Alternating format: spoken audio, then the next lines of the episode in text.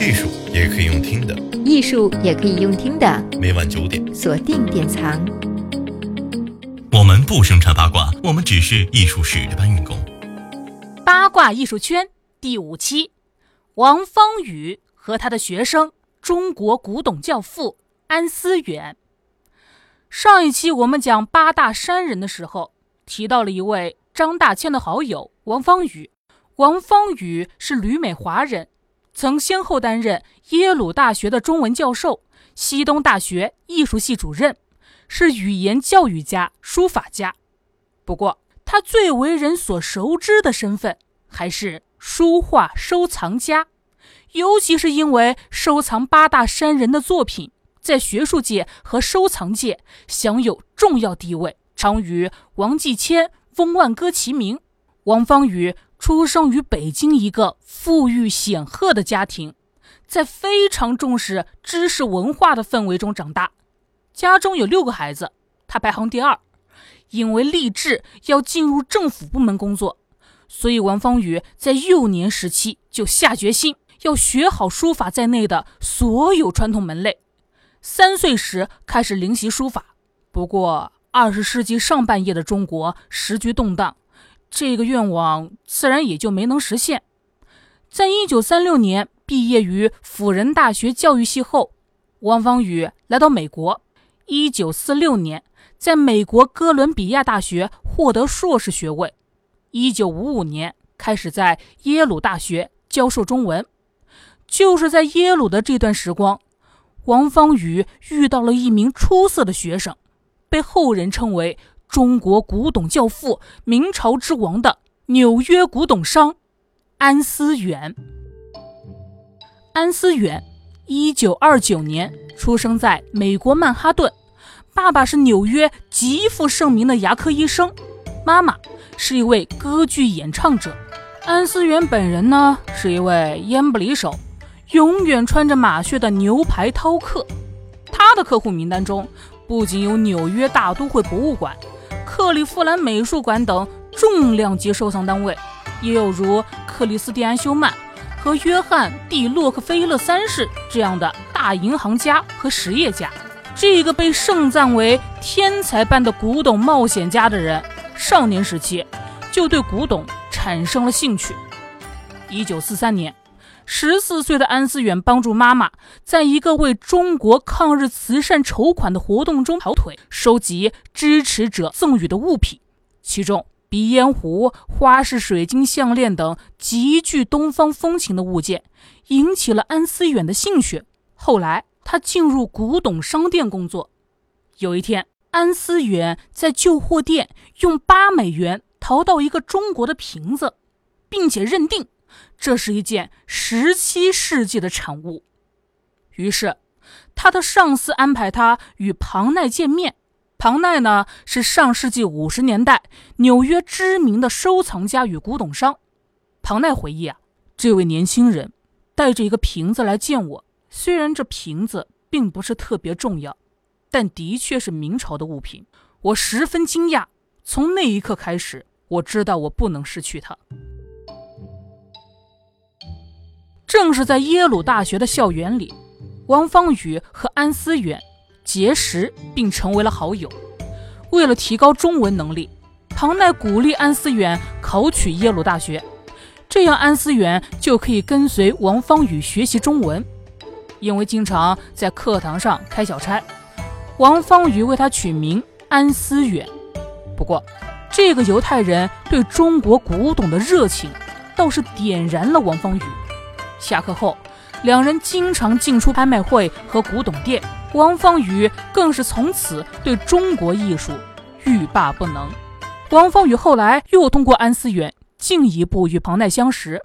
王方宇的儿子王少芳曾这样总结三人之间的缘分：庞奈是我的干妈，她很早就开始对中国东西有兴趣。我的父亲在耶鲁大学有一个学生是安思远。出于一个偶然的机会，安思远认识了庞奈。经庞奈的推荐，向我父亲学习中文。安思远从很早就对中国文化感兴趣，并进行收藏。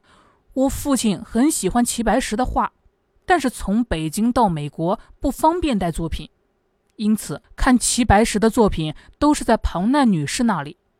他们就这样成为了朋友。我父亲也因此收藏了许多齐白石的作品。在安思远的影响下，王方宇走上艺术收藏和研究的道路，继而又认识了张大千、著名的中国艺术史学者班宗华，还有与之齐名的华人收藏家王继谦和翁万戈等人。五十年代，这对师徒联合庞奈等人。大力推动齐白石艺术在美国的传播。一九四八年十月，上海名家汪亚尘带一批中国现代水墨作品到纽约大都会博物馆展览，印了一本图册，有顾维钧大使林语堂先生作序，还有大都会博物馆东方部主任的一篇文章。在这期间，王方宇与胡适、贝聿铭。张大千女弟子方昭林及庞奈等人向汪亚尘买了一批齐白石的画作。此后，王方宇通过其他渠道陆续取得更多齐白石的作品。在一九七八年，王方宇曾经出版过一本关于齐白石的书。虽说两个人亦师亦友，互相支持，互相影响，不过他们的道路啊还是有所不同。安思远。更注重古董商的商字儿，王方宇呢更注重收藏和学术研究。一九八七年，在耶鲁任教的中国艺术史教授班宗华邀请王方宇到耶鲁大学，共同进行为期一年的八大山人绘画专题课程，并开始筹备三年后八大山人在耶鲁大学的大展，也就是河源主人八大山人之生平艺术展。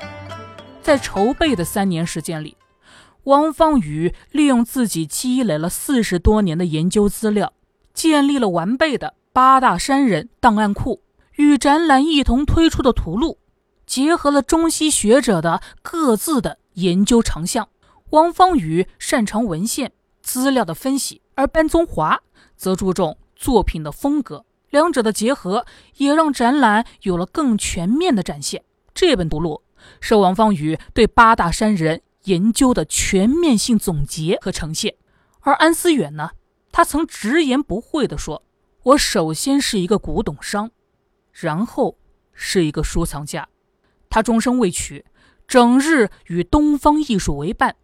明式家具在收藏拍卖圈的走红与他不无关系。去世后，他在纽约第五大道的豪宅以三点七亿成交。”但是他也曾说过：“中国艺术给了我一切。”七九年改革开放后，安思远多次到中国进行考察和学习，并完成了人生中一次重要的收藏——收藏淳化阁帖。淳化阁帖是北宋淳化三年，宋太宗赵光义命人收集历代书法名家作品，共计四百零三篇作品。然后摹刻而成，被称为法帖之祖。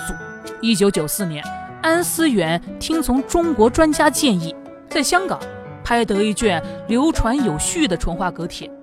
第二年，安思远又在香港佳士得拍得三卷淳化阁帖，这三卷均为摹刻王羲之书记的专卷。于是，安思远手上共有四卷魏晋至唐宋法书的原始留影。至今仍为海内外唯一可见的北宋祖本。启功得知安思远手上有淳化阁帖后，托人动员安思远将此帖带到中国展出。终于，安思远在一九九六年携四卷宋拓淳化阁帖到北京故宫博物院参与展览。启功和国内其他专家对书帖进行鉴定，一致认为。是宋刻宋拓无疑。二零零三年，安思远以四百五十万美金的价格，将四卷淳化阁帖转给了上海博物馆。当时，日本博物馆的出价已经高达一千一百万美元，上海博物馆的出价其实低于安思远的预期。但是他觉得，既然书帖属于中国，那我就让它回到中国。此后。安思远主动联系中国国家博物馆、归还了两件从非法途径流传出来的中国文物。好了，听完这期节目，希望我们能够对您的收藏鉴赏之路带来有益的启发。下一期，我们将跟着大师张大千解锁顶级吃货的美食攻略。艺术也可以用听的，艺术也可以用听的，每晚九点，锁定典藏。